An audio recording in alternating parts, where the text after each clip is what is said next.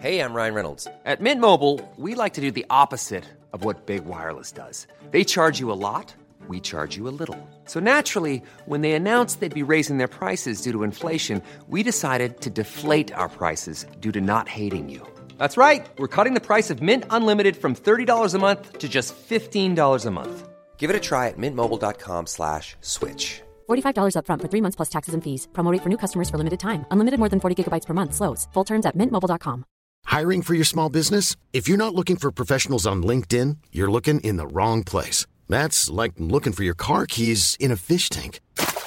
LinkedIn helps you hire professionals you can't find anywhere else, even those who aren't actively searching for a new job but might be open to the perfect role. In a given month, over 70% of LinkedIn users don't even visit other leading job sites. So start looking in the right place. With LinkedIn, you can hire professionals like a professional. Post your free job on linkedin.com slash people today. Bye.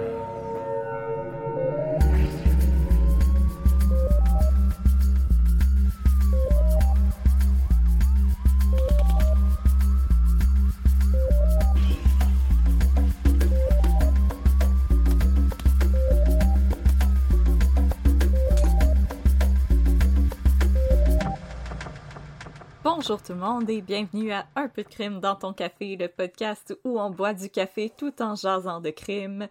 Je suis votre animatrice Audrey et comme à mon habitude, je suis avec mon estimée co-animatrice Catherine. Comment ça va Catherine?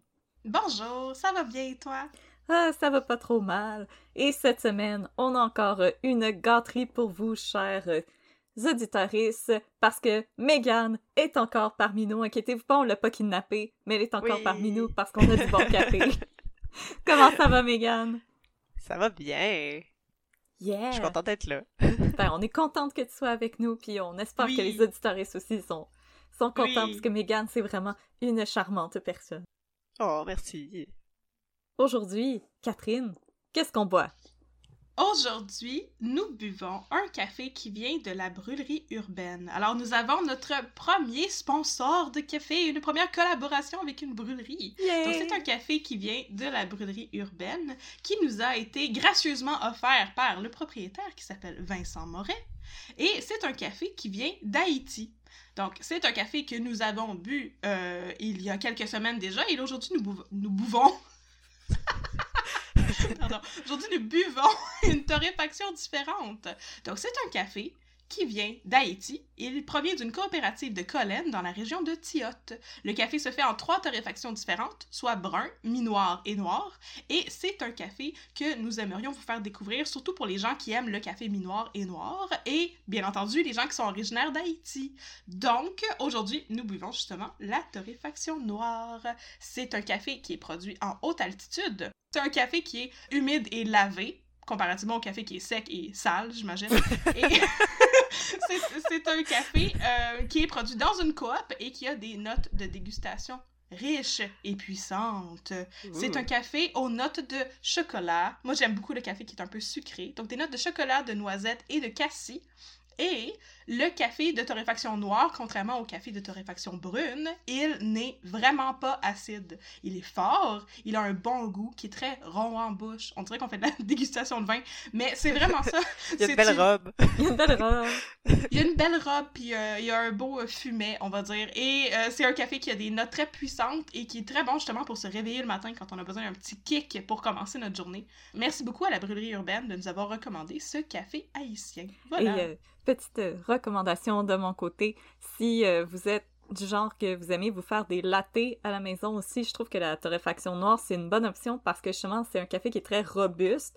Donc, quand vous allez le mélanger à votre lait, vous avez encore un bon goût de café. Ça va pas trop goûter Mhm. juste euh, le lait chaud, ça va encore goûter euh, le café assez fort.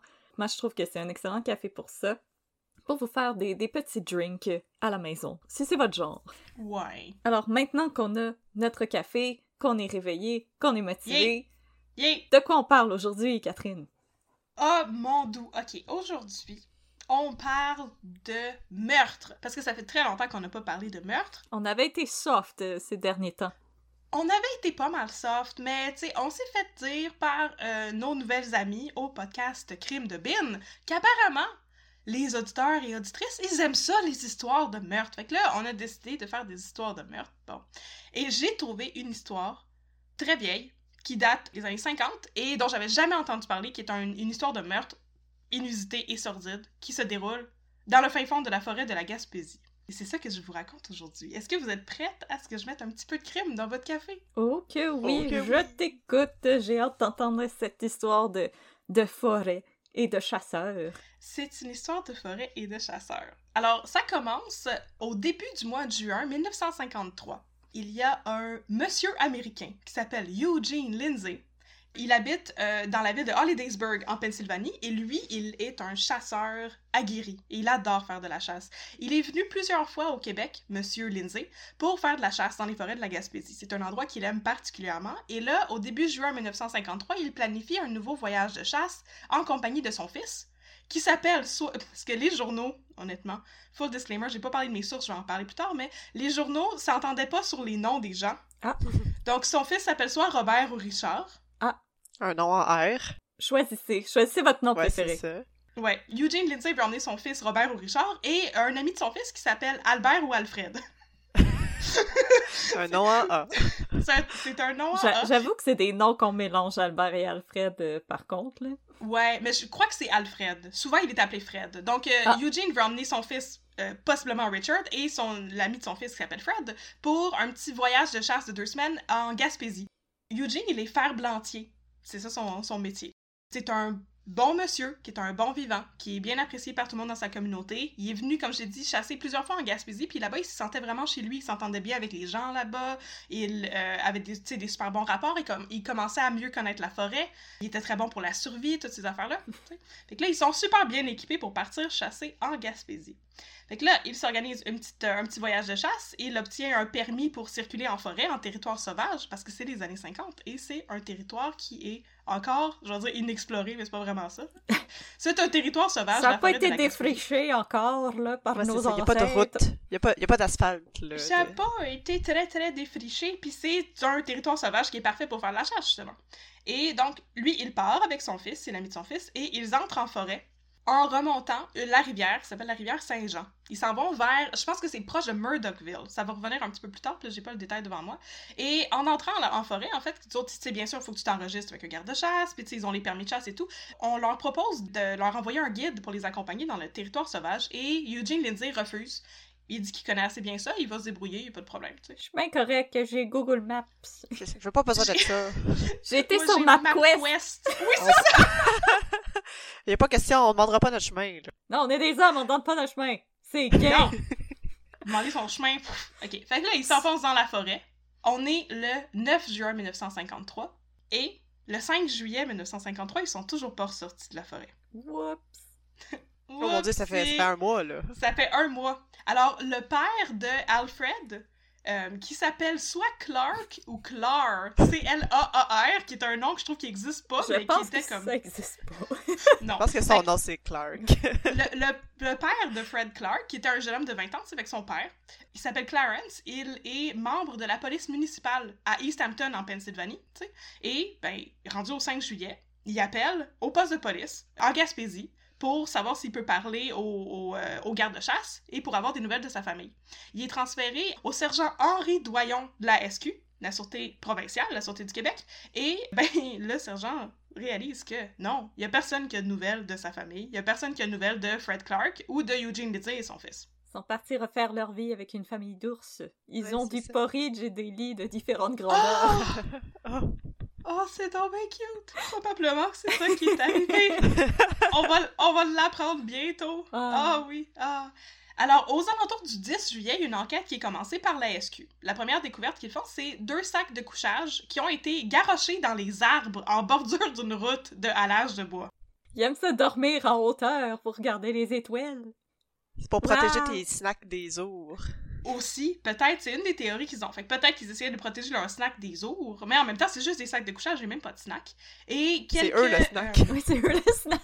Ils auraient dû se mettre dans le sac de couchage. Puis Oh! Et là, euh, un peu plus tard dans la journée, le 10 juillet, la police découvre un- le camion de Eugene Lindsay qui est abandonné. Le camion se trouve à 65 000 au nord de la ville de Gaspé. Et la batterie du camion est morte. Les vivres sont encore dans le camion et sont intacts. Ben oui, Oh. les ours, il y avait un autre snack. Wink, wink. Wink, wink, ouais. Et on y trouve aussi une carabine dont le chargeur contient 6 cartouches. L'écran de sûreté est en place et on ne sait pas si la carabine a été utilisée ou non. La police commence une battue. Ils font une battue sur un rayon de 20 000 autour du camion. Et font aussi comme un survol aérien avec des avions, de la SQ, tu sais, dans un rayon de 50 000 autour du même point pour voir s'ils pourraient trouver des, traces des chasseurs. Le 15 juillet, que ça fait 10 jours depuis que le père de Fred Clark les a portés disparus, il y a des corps qui sont découverts à 3000 du camion. Le- L'honorable Antoine Rivard, qui est solliciteur général de la province de Québec, il affirme dans les journaux qu'il y a des étranges éléments qui mériteraient une enquête détaillée. Il y avait des étranges. Il y avait des étranges et les circonstances dans lesquelles les corps ont été retrouvés poussent la police à penser qu'il y a peut-être eu quelque chose de louche qui s'est passé. Mais on sait pas Foul trop. play, Foul play. Foul play, exactement. comme ils disent les Anglais. Comme ils disent les Anglais. Foul play. Les corps qui ont été retrouvés, en fait, c'est pas des corps, c'est des bouts de corps. Oh! Donc, ils ont retrouvé des Des os et aussi des jambes, des bras et un bassin. Un monsieur patate. C'est plus Monsieur Patate maintenant. Ah oui, c'est patate. C'est juste C'est- Patate. C'est juste patate, c'est pas Monsieur Patate parce qu'il n'y a pas de crâne. Oh! Ouh. Il y a juste des jambes, des bras, des bassins. Les corps sont retrouvés à quelques pieds d'un campement de chasse où il y a des traces qui prouvent que les chasseurs se seraient servis du campement de chasse. Et il y a des objets divers qui sont dissimulés un petit peu partout auto- autour du campement, en dessous des branches, puis un peu enfouis dans la terre. Comme si quelqu'un avait essayé, disons, de dissimuler la présence des chasseurs à cet endroit-là. Le camp de chasse se situait à 12 à 15 000 du camion, qui était en panne, on se rappelle. Il y a dans le camp de chasse des mégots de cigarettes qui sont retrouvés. Les mégots de cigarettes sont de la marque que Eugene Lindsay aimait fumer. Fait que pour la SQ, c'est la preuve que les corps qu'on vient de trouver sont possiblement les corps des personnes qu'on cherchait. Et finalement, il y a un autre fusil qui est trouvé près des cadavres. Encore une fois, on ne sait pas si l'arme a servi à faire feu, mais il y a le cran de sûreté qui est encore activé sur l'arme. Pas bon signe. Ok, mais juste, juste pour me souvenir comme il faut, là, les, euh, les corps avaient été retrouvés plus proches du camion ou du campement? Du campement. Ok. Puis le campement était à 12 000 à pied du camion. Parce qu'on est dans, on est profond dans le bois, là. Tu sais, il y a plus de route, ouais. C'est ça. Deux jours plus tard, la SQ fait venir un coroner et un médecin légiste qui vient de Montréal. Qui Yeah. est un beau monsieur avec un beau nœud papillon et une petite moustache. Oh! Oh. Les meilleures sortes de monsieur. C'est les meilleures sortes de monsieur. Il s'appelle Jean-Marie Roussel et Jean-Marie Roussel il est très important dans l'histoire. C'est lui qui va justement arriver à déterminer la cause de la mort. tu sais. Pour l'instant, avant d'avoir examiné les corps, ben, la théorie la plus probante, c'est que les chasseurs étaient dans un campement, ils ont été attaqués par des ours. Les blessures sur les restants de corps sont plus concluantes avec des coyotes ou des renards qui auraient possiblement attaqué les cadavres une fois qu'ils auraient été morts. Oh. Des charognards.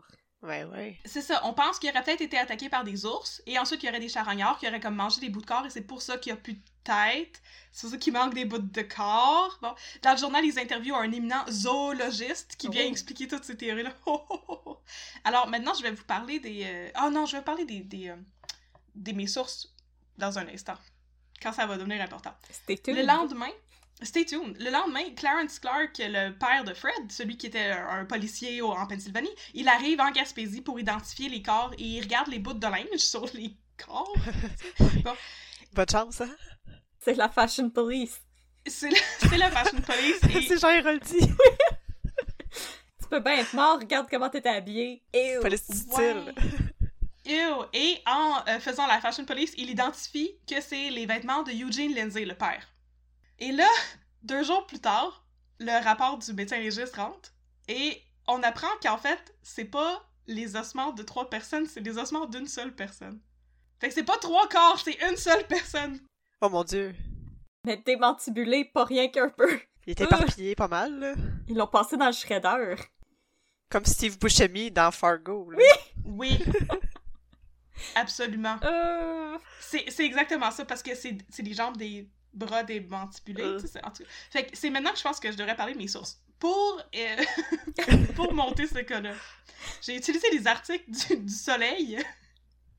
Puis au début, je trouvais que il y avait pas beaucoup d'articles qui avaient été écrits là-dessus parce que c'était relativement petit. On a perdu des chasseurs, on sait pas trop ce qui se passe. À partir du moment où les cadavres sont retrouvés, il y a des articles dans plusieurs autres journaux. Mais j'ai décidé de continuer avec le Soleil parce que honnêtement, c'était du, c'est vraiment une décision éditoriale. C'était du terrible journalism. Puis il y avait tout le temps des erreurs dans les noms. Là, il venait de report qu'il y avait euh, trois corps qui avaient été trouvés. Puis en fait, il y avait juste un corps. Fait combien de bouts de corps qu'il y avait là? C'était pas si difficile que ça à compter. C'est pas comme on, a retrouvé cinq bras. Fait qu'on sait qu'il y a trois personnes. Les journalistes du Soleil ont fait une job très très questionnable. C'est crapoute! Puis moi, je trouvais ça vraiment amusant. Fait que j'ai dû aller lire beaucoup d'autres affaires euh, on the side pour pouvoir trouver les vrais détails dont des documents officiels qui ont été écrits par comme les autorités du Québec. Puis à partir de ça, j'ai pu comme retracer ce qui s'est passé, mais je trouvais que c'était quand même intéressant d'expliquer que au début les journaux ils ont dit qu'ils avaient trouvé trois corps puis que les trois chasseurs étaient morts. Puis après ça, ils étaient comme "Oh non non non non, finalement excusez, on s'est trompé, c'est rien qu'un." C'est quand même une grosse différence. C'est quand même mais une différence qui fait toute la différence. C'est une différence qui fait toute la différence. Mais là la confusion demeure parce que Selon le médecin légiste, là, qui a analysé les os puis les bouts de corps, il s'agirait des os de euh, Richard ou Robert Lindsay, le fils de 17 ans. Euh, il sait ça parce que il y avait le, bas de son bassin puis son épine dorsale et qu'il dit qu'il y a un bout de l'épine dorsale que ça se solidifie quand tu atteins comme 30 ans. Puis ce bout-là, il n'avait pas été solidifié. Fait grâce à ça, il sait que c'est un des deux jeunes. Et puisque le père de Fred Clark a identifié les vêtements puis il a dit c'est les vêtements de Eugene Lindsay, ben il dit ok, ben clairement c'est le fils de Lindsay. C'est pas l'autre jeune gars qui est mort. Au début, on avait dit que c'était le corps du père. parce que c'était associé aux vêtements du père, mais là on dit que c'est le corps du fils. Fait que là ça ajoute à la confusion la Ça fait très Jésus, le, corps du père, le, corps fils, du le Saint-Esprit. Alors, on est dans la confusion la plus totale, mais ça va se, ça va se clarifier, je, je vous, euh, je vous rassure tout de suite. Roussel, le médecin légiste, en concluant que c'est le cadavre de euh, Richard Lindsay, dit qu'il ne peut pas se prononcer tout de suite sur les causes de la mort, mais il sait que c'est probablement pas des ours. Parce que les ours ont lacéré les ossements. Donc clairement, le corps était déjà là, déjà rongé par des charognards, puis les ours sont arrivés, puis mais le type de blessure qu'il y a sur le corps, parce que maintenant on sait qu'il n'y en a rien qu'un, ne sont pas conséquents avec une attaque d'ours. Donc on sait que s'ils n'ont pas été attaqués par des ours, c'est pas ça. Mais on n'en sait pas plus. On sait que le corps était dans le bois depuis un mois, ce qui voudrait dire que Richard Lindsay serait mort très peu de temps après être arrivé dans la forêt avec son père puis son ami Fred Clark. Donc, ils sont arrivés, c'est pour ça qu'il y avait encore des vivres dans le camion qui n'étaient pas utilisés. C'est parce qu'ils seraient arrivés, ils seraient allés à un premier campement et ils seraient morts. Puis là, un mois plus tard, la police aurait été comme alertée. Mais c'est pas qu'il aurait survécu là pendant très très longtemps, qu'il aurait eu des problèmes, qu'il aurait été attaqué par des ours. C'est pas ça. Richard Lindsay serait mort très tôt après son arrivée dans le bois. Ce fut un accueil brutal. Ce fut un accueil pas mal brutal, from the, uh, the wilderness. Et là, ce qu'on se demande, c'est... la forêt l'attendait en tabarnouche et. T'apprendras de les chasser, là. Ouais, reste chez vous en Pennsylvanie. Fait que là, ce qu'on se demande, c'est où est-ce qu'ils sont les autres? Parce que là, on a le cadavre de Richard Lindsay, mais on n'a pas les deux autres. Ils sont où les deux autres? Est-ce que ils savaient qu'ils étaient morts? Tu sais, s'ils sont tous morts en même temps, ils devraient être tous proches, tu sais, tout à la même place. S'ils sont pas tous morts en même temps, est-ce qu'il y a quelqu'un qui est mort, puis là, ils ont essayé de revenir, la batterie de leur camion fonctionnait plus, fait qu'ils sont partis à pied, qu'est-ce qui est arrivé? C'est ça qu'on essaie de, retracer. La police, en commençant à poser des questions, disons, aux gardes-chasse et tout ça, apprennent que, justement, ce qui est arrivé était peut-être lié au fait que leur camion fonctionnait plus. Donc, leur batterie était capote, et il y a plusieurs hommes qui auraient vu les chasseurs dans le bois en train d'essayer de réparer leur batterie. Et il y aurait un homme qui aurait donné un lift à Richard Lindsay pour retourner à Gaspé acheter un morceau pour réparer leur batterie, puis réparer leur char. Cet homme s'appelle Wilbert ou Wilfrid, on le sait pas, Coffin. ouais, je sais, c'est terrible. Mais voyons donc! Systématiquement, il y en a deux, là. À toutes les fois, il y en a deux. C'est épouvantable. Fait que là, trois jours plus tard, il y a un garde de chasse qui découvre des ossements enfouis dans un feu de camp. Fait qu'il y a quelqu'un qui aurait essayé de brûler un corps. Wow! La police arrive là et ils réalisent que, bon, là, ils sont dans un autre endroit où il y a un campement dans le bois, parce qu'il y a plusieurs places pour les campements pour les chasseurs, bien sûr. Fait qu'ils arrivent là-bas, ils réalisent que, OK, là, il y a un cadavre d'orignal et ils piece together l'histoire, ils se disent ok peut-être que les chasseurs sont venus ici, ils ont tué un orignal dans l'espoir de comme attirer un ours, tu sais avec l'odeur, puis pouvoir le tuer après. Et là, les ossements dans le feu, est-ce que c'est des ossements d'animaux? Est-ce que c'est des ossements humains? C'est des ossements de quoi? On ne sait pas. Ok, on est vraiment dans la confusion la plus totale pendant très très très longtemps dans cette histoire-là. Mais là, le lendemain, le 22 juillet, la police réussit enfin à parler à Wilbert Wilfrid Coffin, celui qui avait donné un lift à Richard Lindsay pour aller réparer son camion. Fait que là, Coffin, entre-temps, entre début juin puis maintenant, on est à la fin juillet, il était, euh, il était reparti, parce que lui, il était un prospecteur de mines. Fait que là, quand il apprend que la police le cherche, il est à Latuc, à 500 000 de Gaspé, puis, ben, ah, il revient. T'sais, la police veut me parler. T'sais. Il a, selon les journaux, il a 27 ou 37 ans. Ok, come on, là! je, je sais, c'est épouvantable. Tu veux pas faire ta job, fais-la pas, puis va travailler chez Metro. Ah, je sais, c'est épouvantable. Que là, Wilbert Wilfrid, il, il arrive pour parler à la, à la police et il leur raconte son histoire. Le 10 juin, fait que le lendemain de leur entrée dans la forêt, il a croisé les trois Américains dans le bois qui avaient des problèmes de, de- avec leur camion et il a proposé à Richard Lindsay de le ramener à Gaspé pour euh, acheter un, un morceau pour réparer, pour acheter des spare parts. Et ensuite, il l'a ramené dans le bois, puis il a dit Ok, moi je m'en vais genre à Murdochville pour faire la prospection de mine parce qu'il était prospecteur. Je vais revenir le 12, je vais revenir dans deux jours. Puis si vous avez encore besoin d'aide, je vais vous aider. Puis là, quand il est revenu deux jours plus tard, le camion était encore là, mais il n'y avait aucune trace des chasseurs. OK. Fait qu'il est reparti. Euh, à Montréal, parce qu'à Montréal, il avait une concubine. Oh! Oh, Ça, ça va devenir Le plus important. Le Une romance. concubine ou un concubin ou un chiot. On sait pas trop. elle avait euh, 26 ou 36 ans. Elle était blonde ou brune ou euh, rose, on sait pas trop.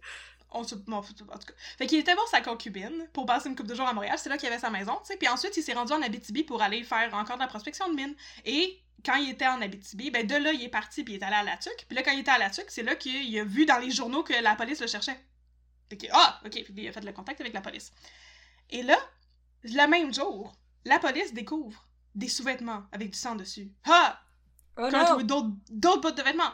Et on apprend aussi que le fusil qui était avec le premier cadavre, qui était en fait un cadavre, pas trois cadavres, a été analysé par le coroner et que sur le bout du fusil, il y avait des petites touffes de poils qui étaient des cheveux et du sang.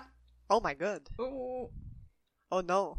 La police trouve aussi une caméra qui appartenait aux chasseurs. Ils font développer des photos, puis il y a des photos de, des chasseurs, puis des photos de différentes personnes, tu sais, qui ont croisé dans leur voyage et tout. Et euh, ils passent toutes ces personnes-là en entrevue, puis il y a rien de concluant qui débouche de là. Mais on a plein de photos. Yeah. Est plein de Et là, et là, le père de Fred Clark, il révèle à la police et aux journaux que quand Fred était parti en, en Gaspésie pour son voyage de chasse, il avait amené avec lui son kit de mécanicien, parce qu'il était mécanicien.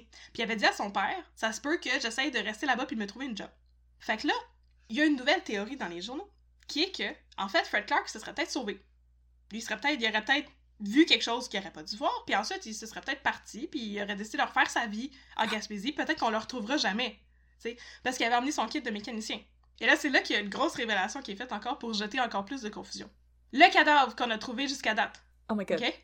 Le cadavre qui a été analysé par le médecin légiste, puis il a dit l'affaire avec l'épine dorsale. Le cadavre. C'était pas le cadavre du fils, c'était le cadavre du père, Lindsay. Ben là, Oh non, il y avait le coccyx mou. Tout le monde, tout le monde est confus, puis il y avait le coccyx mou, puis là, à partir de là, les journaux run with that information, puis disent, OK, mais là, clairement, ce qui s'est passé, c'est que le père, il est mort, il a possiblement été tué, peut-être par son fils, peut-être par Fred Clark, parce que il avait aussi été volé, il avait un portefeuille sur lui, puis tout son argent qu'il avait emmené en Gaspésie, il avait emmené 6- 650 dollars US, son argent avait été volé. Mais voyons, il s'en allait dans le bois aussi qu'elle dépasser ça. Je sais pas, peut-être pour le gaz pis tout ça. Ah ouais. Mais en tout cas, fait que t- son argent avait été volé. Fait que là, il a peut-être été tué par Fred Clark ou son propre fils. Et ensuite, les deux jeunes se sont sauvés ensemble. Ils ont vécu un grand amour. Oh my god. Un qui fait sa carrière de mécanicien. Ouais, mais j'ai juste une question. homme à la maison. Mais là, Oui, je sais. C'est normal que t'as des questions parce Dans que ça un a petit pas, pas de bon sens. de. Non, mais c'est parce que si Fred Clark avait un kit de mécanicien, Ouais. pourquoi il pouvait pas réparer l'auto? Puis il était On sait mécanicien. On Mais sait une pas. batterie, une batterie, ça se répare pas euh, Ah, c'est- magiquement Non. comme ça, là, faut que tu la charges. C'est parce qu'il avait besoin de spare parts aussi. Ok, Ouais. ok, ok. Ouais, c'est pour ça. Il manquait des, des bouts. Là. Pardon. ont bon mécanicien, mais il peut pas faire apparaître des, euh, des parties. euh, Je suis mécanicien, pas magicien, madame. Je suis pas Patrick Guérin. C'est ça, Patrick Guérin, le mage. Le mage avec la magie de la campagne. Alors là, là, on est rendu le, le 23 juillet. Ça fait une journée que euh, Wilbert Wilfrid Coffin est revenu. Là, il continue à faire des battues parce que ben ils savent pas trop, puis ils veulent trouver des traces. Puis est-ce qu'on va confirmer que les deux jeunes sont partis? Est-ce que tu Et la SQ commence à pogner les nerfs parce que ça avance pas assez vite à leur goût. Ça fait quand même genre deux semaines qu'ils font l'enquête déjà. Alors ils appellent un homme qui est décrit dans les journaux comme un des meilleurs enquêteurs de la province, le capitaine Alphonse Matt. Et Oh le capitaine Raoul Sirois, qui sont de la division de la police de la route. De la route. On enquête sur la route. On enquête sur la route. Elle va où, cette route-là? Tu sais que tu t'en vas, toi? Qu'est-ce que tu penses que qu'est-ce que tu penses que tu fais là ici? Hein? Ouais. Hein? Ouais. sur la route T'as-tu payé ton payage? Les, les deux policiers y arrivent, puis c'est des super cops, puis là, ils niaisent pas avec la. POC, puis ils disent aux journaux qu'ils vont entrer dans le bois, puis qu'ils vont rester dans le bois toute la nuit pour checker tous les campements et pour tout voir et tout savoir. OK. On va se recouvrir de sang d'ours, là. Puis là, on va se couvrir Ouais. de boîtes, puis on va devenir le bois. Le bois, comme c'est euh. Arnold Schwarzenegger là, dans Oui. Predator. Ils Comme dans Oui. Predator. Parce que ça sonne comme une histoire de Oui. Predator aussi, cette affaire-là, avec un cadavre. Oui. Tout est Ouais. éparpillé partout. Je vais dormir dans un cadavre d'ours. Je pense pas que c'est nécessaire, monsieur. Je t'ai demandé quelque chose. C'est comme Leonardo DiCaprio dans The Revenant. Oui, exactement. Un cross entre Arnold Hey. dans Predator puis Leonardo dans The Revenant. Leonardo. Leonardo. Leonardo. Leonardo. Leonardo! Ciao, ciao! Donc là, mais malgré tout, tu sais, malgré leur gros euh, bro talk, là, de hey, on va rester dans le bois, ça fonctionne! En faisant des gros high five. Yeah, Ah, ça yeah. fonctionne! Oui, les, les recherches s'étendent grâce à Matt et Sirois jusqu'à Murdochville, qui est effectivement la ville la plus rapprochée, et à 2,5 milles du cadavre de Eugene Lindsay, les corps de Clark et Richard Lindsay sont retrouvés. Ah, ok. Le cadavre de Richard a un trou de balle au niveau du cœur, sur son gilet de laine. Oh Ouais. non. Le corps de Fred a un trou de balle au niveau de la hanche. Il ne pourra plus danser. Il pourra plus danser, il va avoir mal. Fait que les deux sont examinés par euh, Jean-Marie Roussel, le médecin légiste, qui avait fait une très mauvaise job en disant que Eugene Ouais. Lindsay était en fait son fils. Bon, mais là, cette fois-ci, il conclut que les corps sont assez bien conservés pour déterminer la, la- la raison de la mort, puis les deux ont été tués par balle. Il y a un trou de balle dans le cœur. Il a été Ah, tué je par balle. C'est ça, là, je veux pas, euh, je veux pas nier euh, les études de Jean-Marie Roussel, là, mais comme j'aurais pu deviner ça juste avec Ouais, ces je- informations-là. Non, je, je, je sais, je sais, c'est, c'est bien confus, là. Jean-Marie Juste à Roussel, moitié il- réveillée, puis j'étais comme, peu je pensais à la même affaire. Il, est- il était très mêlé, puis la manière dont c'était raconté dans les journaux, c'était très, très mélangeant. Puis c'est pour ça que, justement, ces détails-là, j'ai dû aller les corriger une fois que j'ai lu comme la commission d'enquête dont je vais vous parler plus tard, qui, là, avait des détails officiels tirés des, des, des, des dossiers de la SQ. ça, c'était de la bonne information. Mais Jean-Marie Roussel disait n'importe quoi aux journalistes, ou les journalistes reportaient n'importe quoi. C'était pas vraiment très clair. Fait que là, le 27 juillet, l'enquête se termine parce qu'on a trouvé les corps. Pour euh, récapituler, parce que ça a été super confus, le premier corps qu'on a trouvé, c'est celui du père, Eugene Lindsay, qui restait juste les bras, les jambes, puis le bassin. Il avait pas de tête. Son corps était trop détérioré pour déterminer la raison de la mort. Et on se demande si justement ça avait rapport avec la carabine qui a été trouvée près de lui ou est-ce qu'il y avait des cheveux puis du sang sur, la, sur le, le, bout, là, sur la mire. Là. Bon. Euh, à 2,5 milles de là, Richard Lindsay et Fred Clark sont retrouvés. Ils sont retrouvés comme dans un, sur le bord d'une petite rivière. Et encore là, comme au premier campement, il y a des objets, comme des items personnels qui ont été comme enfouis, puis c'est comme si les gens avaient essayé de les cacher en dessous des feuilles. C'est encore très très sauce. Et les deux autres sont morts par balle, on le sait. Et tous les corps sont là depuis plus d'un mois.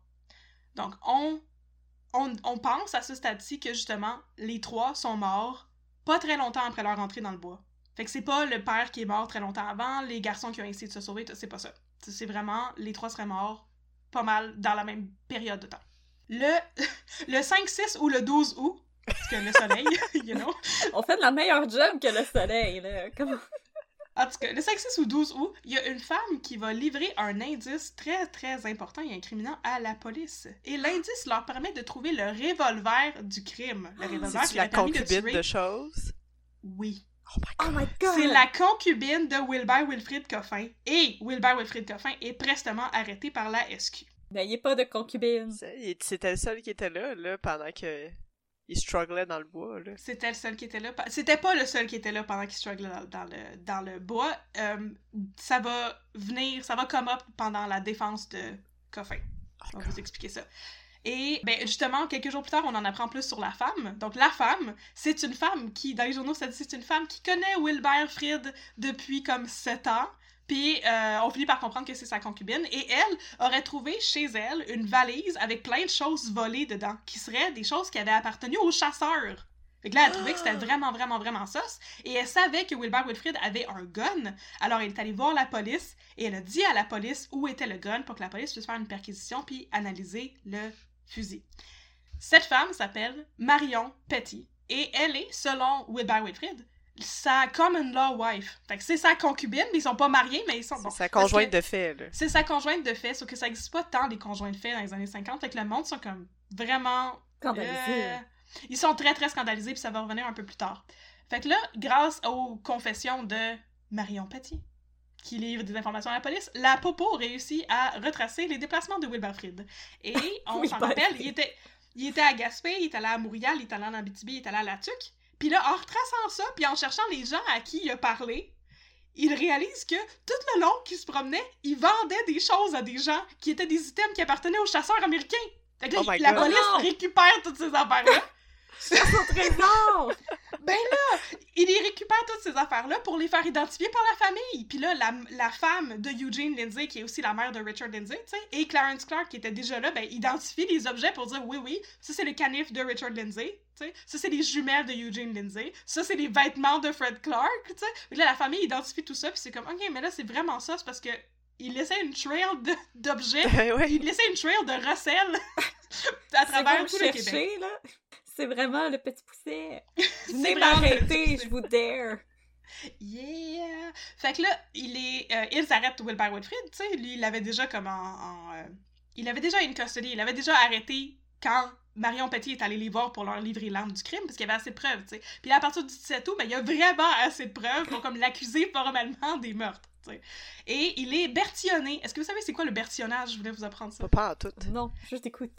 Le bertillonnage, j'ai appris ça en faisant mes belles recherches pour écrire mes romans policiers, mais le bertillonnage, ben, c'est le processus d'identification des suspects, où est-ce qu'ils prennent tes empreintes digitales et ta photo, puis tes, tes données biométriques. Fait qu'ils vont mesurer ta grandeur, puis ta largeur d'épaule, puis tu sais, ils vont prendre de face, puis de profil, puis les empreintes digitales, puis ils vont tout garder ça dans un petit dossier où est-ce que tu cherches tous les petits dossiers à la main, parce que c'est des années 50, ça prend une éternité. Mais donc, il est bertillonné, fait que là, maintenant, on a ses empreintes digitales, puis on peut euh, faire des correspondances, parce qu'à ce moment-là, ça existait déjà. On peut faire des correspondances entre ces empreintes et des empreintes possiblement trouvées sur des objets, euh, sur les scènes de crime.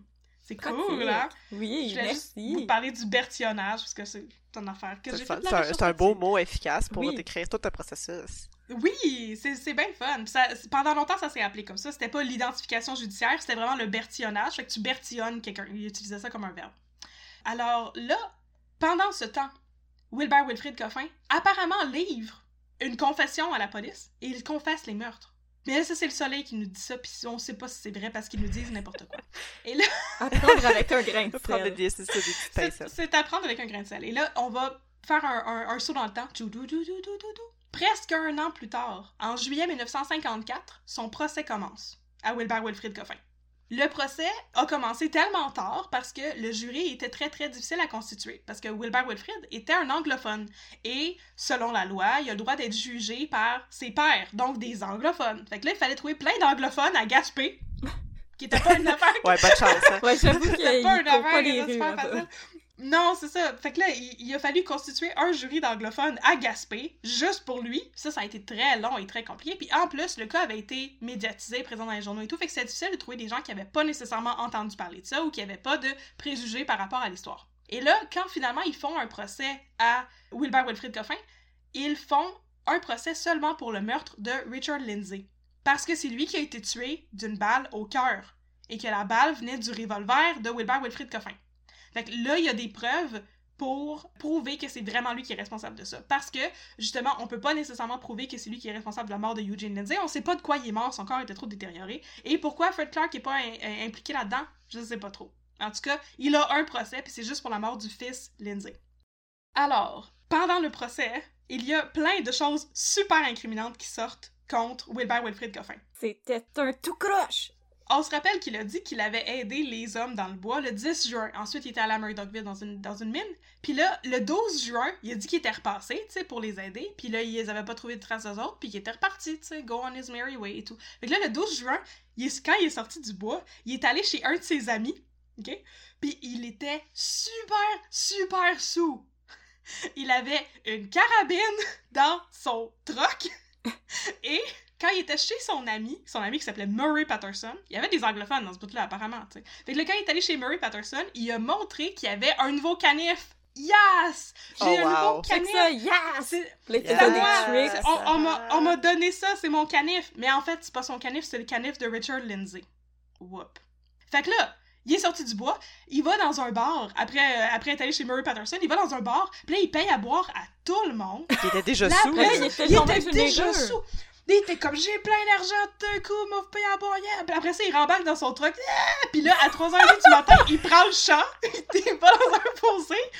Puis là, il y a, y a comme quelqu'un qui arrive, puis il est comme, t'as-tu besoin d'aide? Puis il est genre, non, non, non, non, ouais, peut-être, peut-être, peut-être. Il y a un monsieur, il y a un monsieur oui. qui l'aide à sortir son truck. Puis là, Wilbert Wilfrid, il dit Oh, je vais te payer parce que tu m'as aidé. Puis il donne de l'argent US. Oh, Oh. Oh. Oh. Fait que là- Il va faire réparer son camion. Puis là, il donne un type de 20$ au garagiste. US? US! Puis 20$, c'est beaucoup, beaucoup, beaucoup d'argent dans ce temps-là. On Ben, Quand s'entend, quand c'est pas ton argent, hein, puis que tu l'as volé sur un monsieur. euh, Là, c'est plus facile. C'est juste le dépense pitcher là, de même, là, puis payer des rounds à tout le monde. Yes. Make it ça. rain. Mais là, il fait pas juste payer des rounds à tout le monde, ok? Il fait aussi du self-care. Parce qu'après ça, il Oh, s'en va chez un, il s'en va chez un barbier. Oh. Puis il s'en va se faire couper les cheveux, ok? Oh. Ça va se faire couper les cheveux, puis il dit, là, je me paye la traite. Là, tu fais tout, là, tout le shampouinage, puis tout le petit massage de scalp, là. Et ça lui coûte, là, j'ai j'ai un point de référence, ça lui coûte 3 et lui, apparemment, il gagnait 1,5$ par jour. Fait que c'est Oh beaucoup d'argent. Fait que c'est deux jours de travail pour sa petite coupe de cheveux. Puis son- Ben oui. J'espère on, se, ra- se rappelle le 20$ qu'il a donné à quelqu'un la veille, là. C'est beaucoup. Oh my god. J'espère qu'il est sorti de là avec euh, les cheveux de Jay du Temple. Oh, ça doit! J'espère qu'il avait la coupe de cheveux du Jay du Temple quand il a été arrêté par la police. Ah oui, là, puis là, la police était comme euh, Arrêtez, monsieur, même si vous êtes vraiment fachon. C'est pas la fashion Ah oui, non, police mais il qui l'a voulait- il arrêté, lui. Il voulait être beau pour son bertillonnage. Oui, vraiment pour sa faute. Ben oui! Il était pas très beau. Pas pour Marion, pour son bertillonnage. Non, pour son bertillonnage. Pas pour Marion Pelly. Fait que là, après ça, il... oui, c'est ça. Là, il faisait le tour avec son truck, là. Il venait pas directement à Montréal, parce qu'on est, on de est à Gaspé. Puis son canif. puis euh, payer la, la traite à tout le monde. Mais c'est ça, I'm on est à Gaspé, qui bitch. est comme dans le nord de la Gaspésie, mais sans moins. Et Ryan Reynolds here from Mint Mobile. With the price of just about everything going up during inflation, we thought we'd bring our prices down. So to help us, we brought in a reverse auctioneer, which is apparently a thing. Mint Mobile unlimited premium wireless. Ready to get 30, 30, bit to get 30, bit to get 20, 20, 20, bit to get 20, 20, bit to get 15, 15, 15, 15 just 15 bucks a month. So, Give it a try at mintmobile.com slash switch. $45 upfront for three months plus taxes and fees. Promo rate for new customers for limited time. Unlimited more than 40 gigabytes per month. Slows. Full terms at mintmobile.com. lui, il a fait le tour, puis il a passé par la baie des Chaleurs pour venir à Montréal. Mais t'es dans le sud, là. Uh-huh. Fait qu'il a fait le tour il, a fait, complètement. il a fait un tir au trip. Il a fait le tour de la Gaspésie. Fait que là, rendu dans la baie des Chaleurs, il euh, dort dans une auberge. Et là, dans son auberge, encore, il, il se fait remarquer parce que, ben... Parce qu'il a une belle coupe il- de cheveux. Parce Il qu'il a un est, su- est super sous. Il commande, il commande 8 bouteilles de bière avec son souper. Ben voyons. Puis après ça, il y a comme la propriétaire de l'auberge, puis son mari, puis leurs enfants, tu sais. Puis là, il- à un moment donné, il sort son porte-monnaie, puis il commence à donner de l'argent aux enfants. Il est comme « Ah, vos enfants sont beaux! On va Va leur t'acheter donner des cash! bonbons. » Puis là, il sort de l'argent, puis il donne des billets US aux enfants, tu sais. Puis là, après ça, quand il part, les, les propriétaires de l'auberge remarquent qu'il a oublié de l'argent en dessous de sa chaise. Hey. Ok, est c'est vraiment il est totalement rocambolesque. Carefree, là. Ça, ça, c'est... Puis c'est même pas fini, là. Ce cas-là, c'est comme... C'est la version criminelle de Mr. Bean. Mais en alcoolique. En alcoolique. C'est encore mieux. Fait que là, quand il arrive enfin à Montréal, sa blonde, Marion Petit, elle voit dans le, dans le coffre de son, de son truck, là, dans son pick-up, une pompe à gaz. Mais là, une pompe à gaz, apparemment, c'est la chose que Richard Lindsay avait acheté quand il l'a raccompagné à Gaspé pour réparer son camion. Oh! Oh là là là là là là! Fait que là, il va, il va faire sa... sa... ok, dans les jours suivants, quand il reste à Montréal, il fait le tour, il va voir sa famille, puis il paye à boire à tout le monde. Puis apparemment, il, il s'achète en moyenne 8 bouteilles de bière par jour et il ne travaille pas. Puis là, tout le monde est comme, t'as donc bien du cash pour quelqu'un qui fait juste être sous à longueur de journée. Puis à un moment donné, il est comme, oh, oh, oh ok, c'est peut-être ça. Puis il part en Abitibi pour Non, faire semblant mais- qu'il va aller travailler. Non, non, mais attends, Ah, t'as-tu c'est- déjà entendu parler de ça? Ça s'appelle Instagram. Tu peux Ouais. faire beaucoup d'argent en ne faisant C'est un rien. influenceur. Avec la clout. Avec sa belle coupe de cheveux, c'est Uh-huh. Insta Babe. Son Ah, il- channel YouTube, il pognait beaucoup. Ouais. Yo, aujourd'hui, je suis en belle chaleur. Yes, On donne sir. 20 piastres à des enfants. Aujourd'hui, on Like fait un prank. subscribe. On fait un prank, on donne de l'argent à des enfants. Checkez-moi boire mes 8 bouteilles de bière avec mon souper. Ouais. On est rendu à 8 bouteilles de bière challenge. Lit. Un lit. Pendant Yeah. qu'il était, pendant qu'il était à Montréal, Wilbert Alfred Coffin, euh, il avait une valise grise qui était pas à lui, qui avait juste, il y avait une valise, bon. Puis là, Il y a des que, qui pas à lui. Ouais, peut-être que Marion Petit a posé trop de questions parce que Wilbert Alfred est allé chez sa sœur. À, à- à lui-même, la sœur de Wilbert Alfred, pour euh, lui demander s'il pouvait garder la valise. Parce que, possiblement qu'il voulait pas la garder à la maison parce que Marion posait trop de questions. Et là, Marion, la est valise est, récupérée par la smart. police. Il va se passer des choses avec elle plus tard, mais elle était très très smart. Puis là, la valise est récupérée par la police, puis à l'intérieur, ben, il y a plein de choses qui appartiennent à Fred Clark. On trouve des serviettes, des paires de salopettes qui sont identifiées par son père. Ouais, ça c'est Oh. les salopettes à mon fils. Bon. Écrivez votre nom dans vos vêtements, c'est Ah ouais, important. Il y a aussi une paire de jumelles qui est identifiée par le père de Fred Clark. Qui est comme, oui, ça, c'est les jumelles de mon fils. C'est qu'il y a plein de petits trucs comme ça. C'est comment... En plus, dans les choses de Coffin, euh, ben, la police trouve un porte-monnaie. Et c'est le- un porte-monnaie qui appartenait à Richard Lindsay, que sa mère identifie. Fait que là, ils n'ont pas trouvé l'argent, mais ils ont trouvé quand même beaucoup d'objets. Et finalement, ben, la couronne, pendant le procès, dépose une... Elle dépose en preuve toute cette série d'objets-là justement pour montrer au jury toutes les affaires qui ont été volées, puis après ça, cachées ou revendues ou comme stashées quelque part, tu sais, pour incriminer Wilbert Wilfrid Coffin. Et tous les items sont identifiés à tour de rôle par les membres de la famille. C'est vraiment, il n'y a, pas- a pas de blur, là. C'est pas comment, c'est pas vraiment, c'est peut-être la salopette à Coffin. Non, non, non, non. C'est toutes les choses qui appartenaient aux chasseurs. C'est pas des choses qui appartenaient à Wilbert Coffin, qui étaient pauvres, puis qui avaient pas ces affaires-là. Puis c'est ben, ben, ben, ben sauce. Et finalement, le 27 juillet, pendant le procès, la sœur de Coffin, elle vient identifier les vêtements que son frère portait quand il est rentré à Montréal, quand il est venu lui porter la valise, tu sais. Puis elle est comme, oui, oui, oui, ce chandail-là, mon frère, il portait ça, puis ces jeans-là, ou whatever. Et après ça, ben, la famille des chasseurs, en fait, dit que c'est des morceaux de vêtements qui appartenaient aux chasseurs américains. Oups! Oh, pareil. Il a fait Oh, un palais. Eugène Poitras de lui. Fait que là, on peut constater que la couronne, ils ont un pas mal bon cas. Hein? Oui. C'est pas mal, pas mal incriminant. Et la défense ont pas grand chose de fun à raconter, mais ils essayent bien, bien fort. Fait que là, la première chose qu'ils essaient de faire, c'est d'empêcher la couronne de mentionner Eugene Lindsay et Fred Clark, parce que le procès, c'est juste pour le meurtre de Richard Lindsay. Mhm. C'est pour comme atténuer un petit peu la possibilité de culpabilité, j'imagine? Et la défense empêche Wilbert Wilfrid de témoigner pendant son propre procès, qui est une bonne affaire. Ouais, Ouais, y a pas la-. Il a pas l'air très fiable. C'est Surtout vraiment un très si- bon témoin. Surtout s'il est encore en anticipation. Euh, gueule. Non, c'est ça. Puis il, y a- il envoie aussi euh, beaucoup de témoins pour témoigner du bon caractère de Wilbert Wilfrid Coffin. Tu sais, il essaye fort, là. Ben, il a donné plein d'argent à plein de monde. Hey, c'est un bon Ouais. Tout le Jack. monde l'aime. Payer une round à tout le monde. C'était Tous les enfants, tous les enfants de la baie des Chaleurs. Les enfants de la baie des Chaleurs étaient comme, il était vraiment fin, j'ai pu m'acheter un succion. Oh, grâce à son argent. Mais euh, ben, malheureusement, ben, la couronne fait venir aussi des témoins de caractère par rapport à Wilbert Wilfrid Coffin, qui disent que pendant qu'il l'aidait pour la battue, puisqu'on s'en rappelle, il a aidé pour la battue. Au début, il était pas un suspect, il venait juste les aider, tu sais. Euh, apparemment, il a réagi de manière pas mal sauce en regardant tout le temps dans la direction où est-ce que les cadavres ont été trouvés. ok, c'est- ça va pas bien, là. Dude, dude, essaye! C'est pas, c'est pas un criminal mastermind, là. Non, non. Êtes-vous prête à ce que ça aille encore moins bien? Je suis... pour Ouais, moi, Wilbert je- Wilfrid Coffin? Eh, moi, je suis partie pour la ride, là. C'est ça, on est dans la descente. La ride ascendante. On est dans On Piton à l'a, ronde, là. on est, on est rendu à l'histoire de la carabine. Apparemment, le 28 août 1953, deux agents de la SQ étaient allés dans le bois pour aller jusqu'au camp de chasse qui appartenait à Coffin.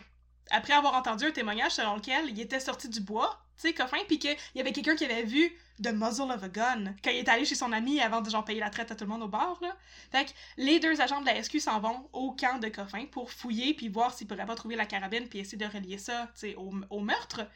Euh, mais les agents ne trouvent rien du tout, à part des traces de pas, qui indiquaient qu'il y a quelqu'un qui était là, là, il y a pas très longtemps auparavant.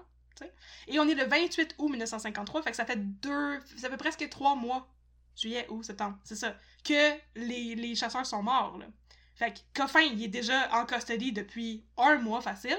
Il n'y a pas de raison pour laquelle il y aurait quelqu'un d'autre qui serait venu piétiner dans le camp de Coffin. Fait que là, suite à ça, les capitaines Matt et Sirois, les deux Super chefs de Cop. police, les Super Cops, vont faire des perquisitions chez Coffin et sa famille dans- l'espoir de retrouver la carabine qui aurait été vue dans son pick-up quand il sortait du bois, tu sais. Mais ils ne trouvent rien. Et là, un peu avant le procès, en mai 1954, quand il préparait le procès, il y a un homme du nom de Jean-Guy Hamel qui est un ancien employé de l'avocat de la défense de Coffin qui vient voir les policiers pour leur livrer un témoignage choc. Oh non. Et il leur dit que dans la nuit du 27 au 28 août 1953, fait que juste avant que les agents de la SQ aillent au camp de Coffin, Raymond Maher, qui était l'avocat de Coffin, le frère de Coffin et Jean-Guy Hamel se sont rendus au camp de chasse pour trouver la carabine et s'en débarrasser. Il dit aussi que l'avocat de la défense de. Coffin aurait trouvé la carabine et l'aurait pitchée dans le fleuve à partir du pont de Wow. Québec. Oui, Wow! Et ça, Oui. c'est un avocat qui va above and beyond. Ben oh, ouais, hein? he does, he sure does. Et là, il aurait fait ça à la demande de Wilbert Wilfrid, qui les aurait contactés de la prison. T'irais-tu Oh. être choqué l'arme du crime dans le fleuve? Pas de problème, mon ami! Mais On là, l'avocat de chum. défense, c'était vraiment pas de problème, mon ami. Mais, tu sais, Jean-Guy Hamel, lui, il, il était très, très problème, mon ami. Mais il pouvait pas rien dire parce qu'il était engagé par l'avocat de la défense. Puis il pouvait pas aller voir les policiers à cause du secret professionnel. Mais là, plusieurs mois plus tard, ben, il travaille plus pour l'équipe de la défense. Puis là, il peut aller livrer ce témoignage-là à la police. Fait que là, ça part toute une autre affaire, un side story, où est-ce que Jean-Guy Hamel est convoqué en cours pour répondre de cette, ce témoignage-là qu'il a fait. Et en cours, il dit euh, non, non, non, c'était pas vrai, c'est non. Fait que finalement, il est accusé de parjure et il est envoyé en prison. Ben ouais, Wow, ben oui. C'est ça, c'est la conséquence de tes actions, mon gars. Voilà. Et finalement, ben, la carabine, elle est jamais retrouvée. Elle est partie vivre sa vie de carabine. Fait que c'est possiblement la carabine qui aurait servi à tuer peut-être Eugene Lindsay. Et peut-être Fred Clark. C'est peut-être pour ça que le procès était pas pour Fred Clark. Peut-être Ah. qu'il aurait tué un avec le revolver, peut-être qu'il aurait tué un autre avec la carabine. Bon. Et là, à coup de théâtre, le 22 juillet, pendant le procès, euh, après un break de deux jours, la défense revient en déclarant qu'ils ont trouvé 85 nouveaux témoins pour témoigner en faveur de Wilbert Wilfrid Coffin. 85. 85 personnes! Mais là, le juge est comme... Euh... Hey, on est là, la obligé, couronne ça va est être comme- long, là. Gang, Non, c'est- je vais aller pêcher. c'est un, long procès. Mais là, la couronne est comme, ben c'est le fun, mais nous autres, on en a 200. Fait amenez-les vos 85 témoins. Fait qu'il y a comme une petite bataille de coq. J'espère que Et- vous avez des coussins pour vous asseoir dans le tribunal. Ça va être là. Puis là, il y a, dans les journaux, il y a plein de témoignages niaiseux de toutes ces 85 personnes-là, puis les 200 personnes de la couronne, dont une histoire d'un homme qui vient raconter que lui est un magasinier puis qui a vendu des œufs aux Américains. Puis là, il aurait trouvé des œufs dans le bois, puis il fallait identifier si c'était les mêmes œufs qui avaient été achetés par les Américains, puis ça mène à rien. C'est comme, pourquoi? C'est dans le process. Tout le On monde voulait amené. participer. il voulait être impliqué là-dedans, le magazine. Ben ouais. Si c'est ses œufs. Fait que là, le 31 juillet, Marion Petty revient. Yeah! Ah, c'est Petrie son nom, voilà. Je savais qu'il y avait une erreur dans mes notes. Fait que c'était, dans le soleil, elle était nommée mais apparemment elle s'appelait Petrie avec un R. On s'excuse. Donc, Marion Petrie, elle revient dans le portrait. Son statut est questionné par les autorités judiciaires.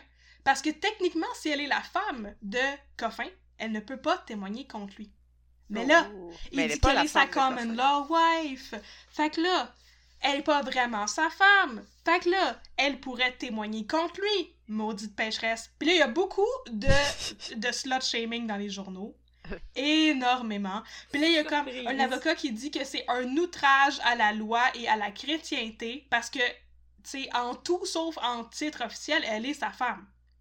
On devrait pas pouvoir la faire témoigner. Mais là, apparemment, le juge, il rule out que on peut la faire témoigner. Let's go! Et là, dans les journaux, OK?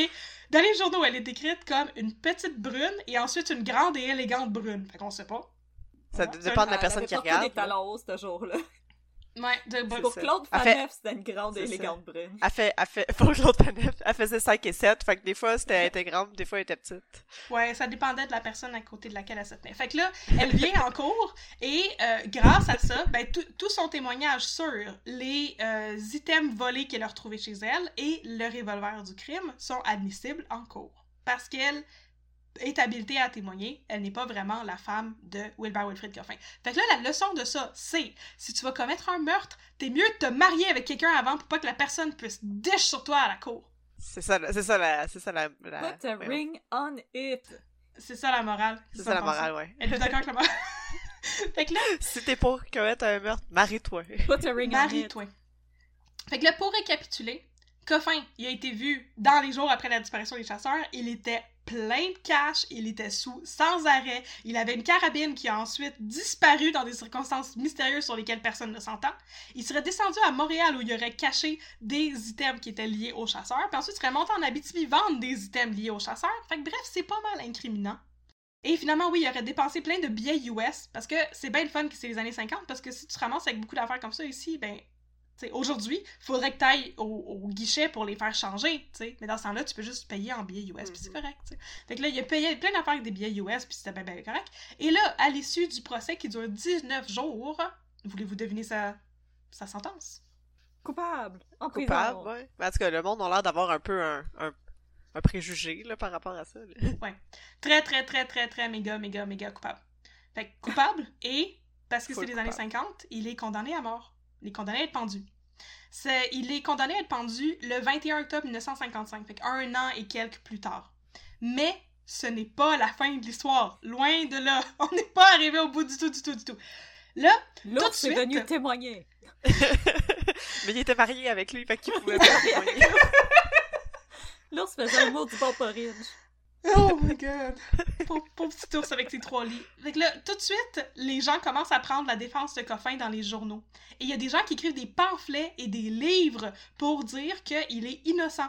Il y a un monsieur qui s'appelle Jacques Hébert, surtout qui apparemment aimait ça brasser de la merde et qui écrit Coffin était innocent et qui écrit un autre pamphlet qui s'appelle J'accuse les assassins de Coffin. Ah, ok, ouais. Et tu te bases sur quoi, monsieur? C'était l'avocat du diable. Il fait l'avocat du diable, puis il dit, basically, ce qu'il dit, c'est que oui, il y a des preuves, mais il n'y a pas assez de preuves pour le condamner à mort. Et il accuse la police d'avoir détruit des éléments de preuve. Fait que là, Coffin voit qu'il y a un soutien du public, tu sais, Big et il porte sa cause en appel. Big if true. Il porte sa cause en appel, et le 2 septembre 1955, fait que plus d'un an après sa condamnation, tu sais, on est à un mois de sa pendaison, là? L'appel est rejeté. Fait que là, là, ça s'en vient, là, ok? On, je vais être pendu bientôt, faut que je fasse quelque chose, alors, le 6 septembre 1955, vers 1h30 du matin, Wilbert Wilfrid Coffin s'évade de la prison de Québec où il était gardé. Ben, voyons donc! L'ours est venu l'aider! Il est armé d'un trousseau de clés pour ouvrir les portes, tu sais, et d'un gun qu'il a sculpté dans un bloc de savon. Ben, ouais! Ok, ça, je colle un peu bullshit à ça, là. Un gun dans un bloc de savon, là.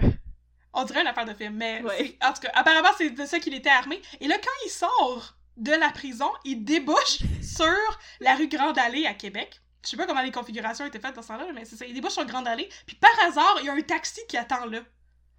C'est pas une place où les taxis attendent d'habitude. Fait que là, Pas à il embarque- 1h30 du matin. là. Non. Fait que là, il embarque dans le taxi, pis là, le chauffeur est comme, où est-ce que tu vas aller? Est genre, je sais pas. Fait que là, il, il spin, il roule dans le taxi pendant genre 20 minutes. Puis là, après ça, il dit, ah, je sais, je sais, je sais, je vais aller chez mon avocat, Raymond Maire.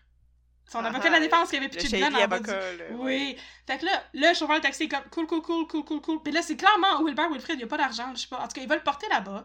Puis Wilbur Wilfred va parler avec Raymond Maher, puis Raymond Maher le convainc de retourner en prison. Et moins de deux heures après son évasion, il est de retour à la prison de Québec. Il était juste allé Ah. prendre une marche, là, c'est pas grave. Il était juste allé prendre prendre une marche. Ouais. Fait que finalement, ça, ça a pas marché. Bon. Puis là, le 9 octobre 1951, puis qu'on est encore plus proche de la date de pendaison, il produit un affidavit. C'est comme un témoignage qui est comme notarié. Et dans ce témoignage notarié-là, il essaie de réfuter la validité, la validité de la preuve qui a été présentée au jury à Percé pendant son procès. Il explique, premièrement, que tout l'argent qu'il a dépensé avait été obtenu légalement et il fait une liste de tous les jobs qu'il avait eu pour avoir cet argent-là. Il raconte aussi une histoire selon laquelle il aurait vu un Jeep dans le bois avec deux autres chasseurs américains. Et que ces deux chasseurs américains-là auraient possiblement été les personnes qui ont tué les chasseurs, les autres chasseurs, tu. Pas lui, c'est les deux autres personnes qui étaient dans le Jeep. Pas moi, c'est eux. C'est deux personnes qu'on n'a jamais entendu parler. Ouais, puis c'est on deux messieurs qui ont disparu dans la nature. Ouais. On on n'a jamais entendu parler des autres avant et on n'entendra plus jamais parler des autres après, mais en tout cas, il dit aussi que oui, il y avait le canif de Richard Lindsay, puis c'est parce que Richard Lindsay, il avait euh, donné son canif.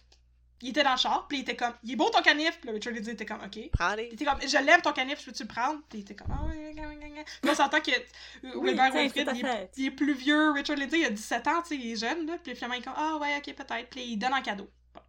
Il dit aussi que, ben, le 12, ok, avant de sortir du bois puis d'être vraiment saut, il était retourné au campement des chasseurs, puis les chasseurs, ils étaient pas là, c'est pas sa faute, il a rien fait, et qu'il aurait volé la valise grise des trucs de Fred Clark, là, dans le trunk du camion du, du- des Américains. Fait que là, il est revenu, le camion est en panne, les chasseurs sont pas là, puis il est comme, il y a une valise, je vais partir avec. C'est juste ça qu'il a fait, il les a pas tués. Il a juste volé le stock, il les a pas tués. Et qu'il dit aussi qu'il a jamais donné la permission à son avocat véreux de se débarrasser de la carabine.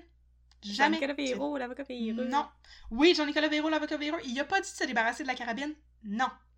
Fait que là, il, il signe un affidavit. Et, ben, sa pendaison est remise à un peu plus tard, mais il y a toujours une pendaison qui est, qui est scheduled. Fait que là, il fait une autre demande d'appel, puis là, son autre demande d'appel est aussi rejetée. Et là, le 8 février 1956, qui est deux jours avant sa pendaison, il demande la permission de se marier officiellement avec euh, Marion Petrie parce que ils avaient un fils, ces deux-là. Puis il, Oh. il voulait que, ouais, que son fils puisse hériter de quelque chose ou que son fils ait un nom officiel et qu'il soit protégé. Mais la demande est refusée par Maurice Duplessis, qui était le procureur général de la province. Ben voyons donc. I know! Et là, finalement, le 10 février 1956, Wilbert Wilfrid Coffin est pendu. Bon. Mais ça finit toujours pas là! Il revient à la vie. Ah, Là, ser- c'est sérieusement, venu c'est- voler le corps. Sérieusement, c'est épouvantable cette histoire. Alors, on est quatre ans plus tard.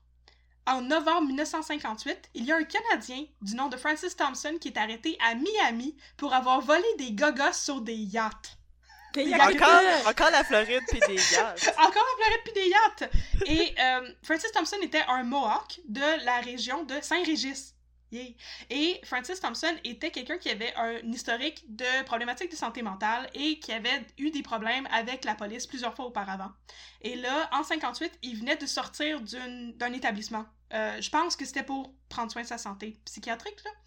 Et il se serait rendu aux States, puis il aurait volé des gugus sur des yachts. Et là, quand il est incarcéré par la police à Miami, ils font comme OK, yo, t'es un Québécois, on devrait contacter la SQ. Peut-être que il y a des trucs qui se passent, puis t'as des, des, des long standing, standing charges, puis t'as sauvé la, tu t'es sauvé de la justice, ou tu sais qu'il faut te rapatrier au Québec. Et là, il contacte la police au Québec, et la police dit Ah, ben, tu sais, nous autres, la seule affaire que, comme, on sait pas trop qu'est-ce qui s'est passé dans ce temps-là, ben, c'est le truc des, des chasseurs américains. Et là, apparemment, Francis Thompson admet qu'il aurait tué les chasseurs américains avec un dénommé John Green. Donc, c'est peut-être lui le monsieur dans la Jeep, tu sais? Ben qui a voyons fait que là, la police de Québec fait une liste de 20 questions qu'ils envoient à la police de Miami. Ils sont comme, posez-lui ces 20 questions, nous voulons avoir les réponses. Et là, finalement, Francis Thompson dit, Hmm, I'm going to lawyer up. Et là, il engage un avocat et il dit, non, finalement, j'ai fait une fausse confession, c'est pas vrai, j'étais pas moi. Et il avait un alibi. Et son alibi était très très bon. Son alibi était qu'il était à Toronto au moment des meurtres et qu'il travaillait là de juin à décembre. Mais Toronto puis Gaspésie, c'est loin. Ouais, c'était une petite ride, là. C'est une maudite ride, surtout les années 50. Fait que là, Mhm. il y a un spécialiste de la confession qui s'appelle Warren Holmes, qui est un Spécialiste Américain. de la confession. Ouais, je sais. Apparemment, il avait 350 confessions de meurtre à son actif. Ouais, je sais pas si Ah, c'est ouais. censé être une preuve de quelque chose, là. Lui, Mais il y a il plein de monde, il y a des gens qui font ça, là, des fausses confessions pour avoir de l'attention. Ouais. Oui, c'est exactement ça. Warren Holmes il vient parler à Francis Thompson et il en conclut que c'est justement ça. C'était pour avoir l'attention, puis c'est parce qu'il a des problèmes de santé mentale qu'il a fait cette fausse confession-là. Il a peut-être été coerced par la police. C'est pas une vraie confession. Mais qu'à cela ne tienne, qu'à- qu'à cela ne tienne, le doute est semé. De nouveau, puis là, les gens repartent en peur avec les pamphlets pis tout. Fait que là, en 1954, en 1964, pardon, ça fait 10 ans là, que, que, que Coffin a été exécuté, là. Puis ça fait 6 ans depuis le truc de Miami puis des Yakata. Le gouvernement du Québec décide de mettre en place une commission d'enquête pour élucider cette histoire une fois pour toutes. Ok, La commission d'enquête, faisait des centaines et des centaines de pages, mais elle était ô combien intéressante. Parce que non seulement il y avait tous les détails par rapport à qui est-ce qui avait été trouvé, à quelle place, quand, comment, qui qui était mort de quoi, ce que les journalistes du Soleil étaient pas capables de reporter comme du monde. Les vrais noms aussi. Là, là, Les tu vrais veux noms que aussi. je mette des informations claires, tu veux que je fasse ma job, puis moi, je vais te demander de débarquer de mon dos. Ouais. Non, c'est ça. C'est pas ça ma job de journaliste. Ma job de journaliste, c'est vendre des copies de journaux, puis on va écrire n'importe Eh quoi, oui. puis ça va se vendre. Ok, go. Hey, Voilà. Fox News, là, Hey. sort de ce corps. La commission d'enquête font une job écœurante et révise tous les éléments de preuve qui ont été présentés pendant le procès et tous les éléments qui sont soulevés par l'affidavit de Wilbert Wilfrid Coffin. Et ils en déduisent que son affidavit était mensonger. C'était juste une manière de se justifier à la dernière minute puis peut-être échapper à la peine de mort, mais il y On s'en avait pas un peu, mais... L'affaire de Oh. tous les jobs, ils ont pas réussi à retracer ça. Tous les jobs que Wilbert Wilfrid Coffin a dit qu'il avait eu, puis qui étaient les, les raisons pour lesquelles il y avait eu autant d'argent sur lui à ce moment-là, les, les juges qui s'occupaient de la commission d'enquête ont jamais été capables de retracer ces différents employeurs présumés-là. Et en plus, l'histoire de la Jeep, là, c'était, ça c'était écœurant. L'histoire de la Jeep, ils sont allés à fond dedans. Puis ils ont examiné les dossiers des douanes, puis des gardes forestiers de tous les points d'entrée dans la forêt pour la Gaspésie, et ils ont recensé toutes les Jeeps qu'il y avait Oh et à qui appartenaient ces Jeeps-là Oh et où God. se situaient les propriétaires des différents Jeeps au moment des meurtres, pour en conclure que il n'y avait aucune Jeep immatriculée des États-Unis dans la forêt à ce moment-là. C'était impossible et c'est des preuves comme factuelles. C'est incroyable la job qu'ils ont fait là pour vrai, Oh je leur my lève mon chapeau là. Hey, les, Les gens du soleil, là, comme- on prend des notes, OK? On prend des il, notes. était, il était tanné de voir des pamphlets puis des livres, euh, voyons, euh, protéger Coffin, là. Fait qu'en fait, comme, ben là, là, on va, on va mettre ça au clair une fois pour tête, là. Il n'y en Ouais, avait pas pas de de Jeep. Ferme ta Il gueule. Puis justement, ils étaient tannés de voir les pamphlets, puis ils disent dans la commission d'enquête que Jacques Hébert et ses pamphlets, que Jacques Hébert a une plume trempée dans le vitriol et Wow. qu'il essaye simplement de défaire la réputation des autorités et des policiers impliqués dans l'enquête en les traitant de sadiques. Ouais, c'est ça, parce que ça enlève aussi la confiance en les autorités puis euh, le Oui. système judiciaire, surtout, là. Ouais. C'est Puis sur le, sur le des sadiques, ça je l'ai pas écrit dans mes notes, mais c'est c'est intéressant quand même. Ce qu'il disait Jacques Hébert dans ses pamphlets, c'est que Alphonse Matt et Raoul Sirois, les deux capitaines Supercop, se seraient déplacés jusqu'à Québec pour voir la pendaison de Wilbert Wilfrid Coffin, même si à ce moment-là il s'occupait d'autres cas ailleurs dans la province, juste pour le voir mourir et que c'était pour vrai une gang de sadiques. Jacques Hébert, il voulait complètement scraper leur réputation à ces hommes-là. Je sais pas qu'est-ce qu'il y avait de travers, là, ce monsieur-là, parce que il connaissait pas Wilbert Wilfrid Coffin, c'est juste un random monsieur. Puis il a vraiment écrit des affaires terribles sur le compte des policiers qui étaient impliqués dans l'histoire. Puis la commission d'enquête, examine toutes les choses qui sont soulevées par Jacques Hébert dans son pamphlet et parle à différents témoins qui défendent tous les arguments de Jacques Hébert. Non, c'est pas vrai qu'il est en train de rire en regardant euh, Wilbert Wilfrid Coffin se faire pendre. Non, c'est pas vrai qu'il y avait comme un smirk dans leur face. Comme, il est en train de mourir. C'est pas vrai du tout. Il avait tout inventé ça pour salir leur réputation. Fait que là, on arrive à la conclusion de l'histoire et le jour d'aujourd'hui. Fait que là, Le jour J. au jour d'aujourd'hui, Aujourd'hui. Au jour d'aujourd'hui, aujourd'hui, c'est très bien dit, il y a encore des gens qui se questionnent sur cette histoire-là. Moi, dans ma tête, c'est très clair que c'est Wilbert Wilfrid Coffin qui a fait ça. Ok? Je trouve que les, toutes les preuves pointent dans ce sens-là, mais apparemment, c'est pas l'avis de tout le monde sur Internet. Alors, il y a euh, un Il y a encore blog- des débats de- là-dessus? Oui! Mais voyons donc. Seigneur. Il y a une, une, une détective privée qui a un blog que je ne nommerai pas et qui a passé énormément de temps à réviser tous les éléments et tous les papiers officiels. Je ne pense pas qu'elle ait lu la commission d'enquête que j'ai lue, par exemple, parce qu'il y a beaucoup de trucs qu'elle soulève que c'est contradictoire par rapport aux preuves qui ont été établies par la commission d'enquête. Peut-être que je suis vendue hein, aux autorités, puis que c'est pour ça que je ne vois pas la vérité, puis que je devrais wake up. Ou Peut-être que la madame a travaille pour le soleil, puis elle aussi, euh, elle aime pas ça faire euh, Ouais, des travaux de recherche trop étendus, parce que sinon elle va manquer euh, District 31. Ouais, peut-être. Alors, cette femme soulève un autre suspect potentiel, qui est un homme du nom de Tracy Boudreau, qui avait 18 ans en 1953 et qui, lui, était un petit cambrioleur de dépanneurs. Un petit bum. Un petit bum, un petit bum de la Gaspésie qui volait des dépanneurs. Et en juillet 1953, il aurait tué un propriétaire de dépanneur qui s'appelait Edgar Audet. Et après l'avoir tué, il aurait demandé au fils d'Edgar, qui avait 11 ans, de lui donner de l'argent, tu sais, l'argent qui était dans le cash register, dans la caisse, bien sûr, sous prétexte que lui, Tracy Boudreau, était un criminel et qu'il avait tué trois hommes le mois précédent. Fait que là, euh, madame détective privée, elle pensait que les trois hommes que euh, Tracy Boudreau prétendait avoir tués étaient en fait les trois chasseurs, puis que c'était clairement ça qui s'était passé. Mais, faut qu'on dise, Alphonse Matt, le, le super cop, il était au courant de l'existence de Tracy Boudreau et il a dit qu'il n'y avait aucun lien entre les deux cas. Bon. Moi, je fais confiance à lui. Et finalement, dans la presse en 2006, il y a eu un autre smoking gun. Il y a une madame qui s'appelle Micheline Cabot qui a écrit à la presse et au Montreal Gazette pour dénoncer son père, Philippe Cabot-Cabot, un technicien en équipement frigorifique qui habitait à Barachois en Gaspésie. Et apparemment, il y avait un secret dans leur famille, ce secret qui était très mal gardé, et qui était que Philippe Cabot, comme avait rencontré Eugene Lindsay, savait que Eugene Lindsay avait beaucoup d'argent sur lui.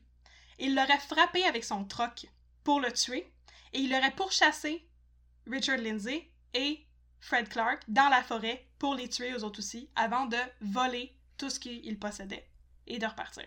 À ce moment-là, quand euh, Philippe Cabot a fait ça, son fils était présent dans son camion. Son fils était là. Il Holy était témoin. Puis c'est lui qui a raconté l'histoire à ses frères sœurs plus tard, après la mort de ce monsieur-là. Parce que ce monsieur-là est mort depuis assez longtemps. comme, ouais, là, quand on était jeune, là, papa, il a frappé Il a tué quelqu'un! Puis après, il les a chassés. Tout un dimanche en famille. Et tout ça, ben, il l'aurait fait pour l'argent, mais aussi parce qu'apparemment, il était pas nécessairement une très très bonne personne, qui était assez alcoolique, assez violent, qui avait pas une super bonne réputation. Et, ben, c'était un individu de caractère peu euh, Recommandable. Ok, mais comment ça se fait que tout le stock était dans les mains de l'autre gars de base? C'est pas expliqué dans, dans l'article et Micheline Cabot a dit dans l'article qu'elle veut exposer ce que son père a fait pour blanchir le nom de Wilbert Wilfrid Coffin, mais c'est en 2006 et c'est la dernière fois où on parle de cette théorie-là. Alors, je pense qu'il n'y avait pas assez de preuves pour prouver que ce n'était pas Wilbert Wilfrid Coffin et pour prouver qu'en fait c'était vraiment le père de Micheline Cabot qui avait fait ça. Alors, c'est une autre théorie qui n'est qu'une théorie et, ben, malheureusement, on n'aura jamais le fin mot de l'histoire et on ne saura jamais qui a tué les trois chasseurs américains. Mais moi, ma théorie, c'est qu'effectivement, il y avait le bon gars. Tu sais. Alors, qu'en pensez-vous? C'est la fin de mon cas. C'était plein de rebondissements, moi je trouvais ça super intéressant. Euh, Megan, euh, Je suis investie, là. Faudrait faire un film avec ça. Ça ferait un bon Oui. film avec les deux Super Oui. Là, qui Ouais. sont les héros, là, pis les deux. Robocop. Est-ce que vous Ah. pensez que c'était vraiment Wilbert Wilfrid Coffin? Qu'est-ce que vous en pensez? Mais c'est ça l'affaire, c'est que, tu sais, il y avait beaucoup de preuves pour dire qu'il avait volé le stock, mais il y avait pas tant Oui. de preuves pour dire qu'il avait tué. Les... Il y a comme une nuance ici, là, aussi. Mais si c'était le père de l'autre, c'est ça qui fait pas de sens, c'est que, on peut... si, euh, s'il les a tués pour avoir le stock, pourquoi c'est pas lui qui avait, Le stock. qui avait le stock des chasseurs? C'est ça qui est pas clair. Mais l'affaire de l'avoir frappé avec une voiture, honnêtement, je trouve que ça peut expliquer bien des affaires parce qu'il pouvait, Ouais. pas, il pouvait pas dire exactement comment il était mort, Eugene Lindsay. Puis, je veux dire, si tu frappes quelqu'un assez vite, à mon avis, tu pourras peut-être le décapiter. là. C'est peut-être pour Je ça qu'il avait plus oui. de tête. Tu sais? Oui, oui, oui. C'est effectivement après, une bonne animaux se explication. sont, euh, se sont laissés aller. euh, Fait que, sur, à euh, mon avis, c'est une super bonne explication. Mais là, tu sais, il a jamais été dit que, mettons, il y avait des traces sur le camion de, de Will, by Wilfrid Coffin. Mais ça aurait pu être une super bonne explication. C'est vrai. Sauf qu'on sauf qu'on sait pas. Mais moi, je pense ça, que il y a quand même un chaînon manquant, pas... là. Il y a comme quelque chose qui manque entre les deux, entre les deux histoires. Ouais. Parce qu'il y a comme un peu du vrai dans les deux, mais en même temps, on peut pas savoir. Mais je pense qu'on on- on peut dire euh, assurément que c'est pas le gars qui volait les Yakuza à Miami. Non, et que c'est pas non plus le gars qui a volé un dépanneur euh, en Gaspésie une couple de, de semaines après. Là. Je pense que ça avait probablement pas rapport. Puis, tu sais, à ce moment-là, c'était déjà médiatisé l'histoire parce que les articles, c'est vraiment en temps réel. Tu sais, c'est comme on est le 12 juillet, puis on dit il y a des chasseurs qui sont rentrés dans le bois le mois dernier, puis ils sont pas ressortis. C'est en temps réel. Fait à mon avis, si t'es un petit voleur de dépanneur, puis que tu veux intimider un enfant, oui, tu lui dis j'ai déjà tué du monde, t'as tué les articles d'un journaux, c'est moi qui ai tué ces gars-là, donne-moi l'argent dans ton cash register. Tu peux, tu peux dire ça si t'as pas tué trois personnes. Tu peux mentir. Tu peux mentir. Ouais. Mentir, ça existe. Apparemment, Wilbert Wilfrid Coffin il faisait beaucoup, puis il le faisait dans son affidavit avec son histoire de Jeep américain. là. Donc, moi aussi, je suis, je suis d'avis que le, le voleur de, de dépanneur, selon moi, il jouait au petit dog, là. Ouais, facile vraiment. de dire, ouais, ouais, ouais, j'ai déjà tué du monde, j'ai déjà tué du monde. euh, J'en parle dans ma chanson rap que tu peux écouter sur SoundCloud. Pow, pow, brap, brap. Mais euh, l'histoire de Monsieur Chabot, Cabot, Cabot, je suis, euh, wow, je suis une journaliste du soleil, tout le monde. Euh, c'est intéressant ça aussi parce que c'est vrai qu'on dirait qu'il manque une sorte de chaînon dans l'histoire euh, parce que Oui, voler puis tuer oui. c'est deux choses complètement différentes. Puis je pense que ton cas fait un petit peu écho euh, à euh, Eugène Poirier dont j'avais parlé euh, il y a quelques semaines. Euh, Poitras, Eugène Poitras. Poitras, t'es vraiment une Poitras. journaliste du soleil. Oui. Moi aussi, c'est correct. On est, on est Ed- correct. Edgar Poirier. Edgar, Poirier, Edgar. Fruitier. C'est c'est Ro- Robert Richard, euh, Fred Clark Clark. ouais, exactement. un peu comme Eugène Poitras, où on se retrouve dans une espèce de situation étrange que oui, il y a beaucoup de preuves accablantes, mais en même temps, il manque certains morceaux. Donc, encore une fois, moi, je Mhm. dis que la peine de mort, quand il te manque des morceaux, c'est peut-être pas une bonne idée. Mais il y avait- raison d'aller en appel parce que c'était c'était trop. C'est clairement la peine de mort était trop intense pour les preuves qu'il y avait parce que c'est pas des preuves de de meurtre, c'est des preuves parce que peut-être que le, le père le père de l'autre il avait fait ça parce que c'est un espèce de sociopathe qui voulait juste tuer du monde puis il était pas intéressé par le stock. Puis après Cossin est revenu Ouais. puis vu comme tout le monde était mort puis t'es comme moi je vais tout ramasser. Free stuff! Ça, ça, ça C'est se peut ça. qu'il ait fait ça, qu'il soit revenu juste après que tous les hommes soient morts, puis qu'il ait comme looté leur stock. Puis dans ce cas-là, ce serait pas lui qui aurait caché les items, parce qu'il y avait tout le truc où est-ce que dans les campements, il y avait des gens Ouais. qui avaient essayé de dissimuler des morceaux de vêtements, puis des objets, puis tout en dessous des tas de feuilles, puis c'est ça, il aurait ça. pas Parce que, fait ça, il aurait juste pillé, il aurait pris la valise, il aurait pris le portefeuille à... parce que à Cossin, Eugene il, Lindsay, puis- il sonne plus comme un gros tweet qui aime boire puis comme Ouais. un bon vivant malgré tout. Là. Il avait 27 ou 37 ans, on se rappelle. Euh, c'est ça, on sait pas trop exactement. Je pense Ouais, comme, ah, il y avait entre 27 et 29 ans. Ouais, ok. Tu sais, dans le temps, les, les rapports, c'est peut-être moins clair, mais enfin, entre 27 et 37, tu niaises-tu? Mais là, mais les, les discussions étaient tellement drôles. là. Quand il parlait de, de Marion Petrie qui était allée au, au procès, il disait comme que c'était une petite femme brune avec des lunettes. Puis là, dans mes notes, j'avais écrit I mean same.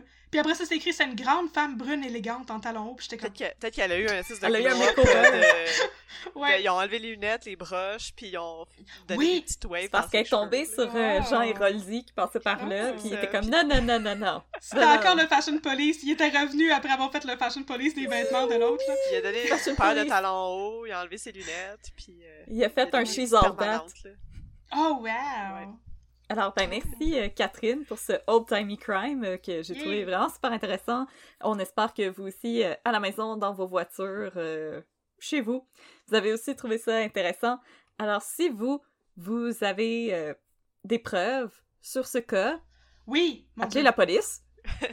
911, faut le rappeler. Le 911, le IXII si vous vivez à Rome. Alors, appelez la police parce que Catherine et moi, on va juste faire « Ha ha, hot gosse !» Et on va rien Ouais. faire. On peut pas se retrouver avec ça, c'est trop On veut pas, on veut pas vos secrets incriminants, s'il vous plaît. Non. Par contre, vous pouvez nous écrire si jamais vous avez d'autres suggestions de crimes pour nous, si vous avez des suggestions de café. Pour nous aussi, on est toujours à la recherche de notre, de notre prochaine tasse de café. Alors, écrivez-nous un peu de crime at gmail.com. Aussi, on vous invite à nous suivre sur les réseaux sociaux. Donc, sur Facebook, vous pouvez nous trouver at un peu de crime. Et sinon, vous pouvez aussi nous trouver sur Instagram at un peu de crime dans ton café. C'est là qu'on vous partage nos visuels aussi. On vous les partage un petit peu à l'avance si jamais vous voulez vous amuser à deviner mais de quoi on va parler cette semaine? Mais de quoi? De quoi? Mais de que c'est? On vous invite à faire ça et sinon on vous remercie d'avoir été avec nous aujourd'hui et on vous dit à la semaine prochaine pour plus de café et plus de crimes. À la semaine prochaine, tout le monde. Bye! Bye Bye bye.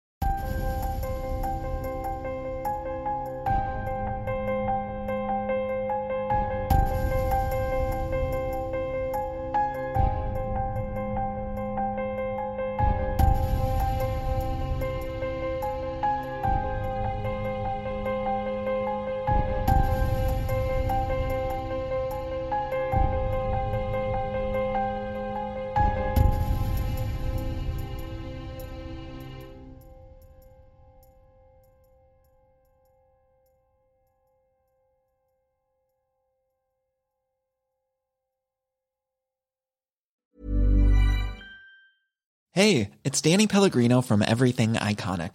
Ready to upgrade your style game without blowing your budget? Check out Quince. They've got all the good stuff shirts and polos, activewear, and fine leather goods, all at 50 to 80% less than other high end brands. And the best part? They're all about safe, ethical, and responsible manufacturing. Get that luxury vibe without the luxury price tag. Hit up quince.com slash upgrade for free shipping and 365 day returns on your next order. That's quince.com slash upgrade. Hey, it's Paige DeSorbo from Giggly Squad. High quality fashion without the price tag. Say hello to Quince.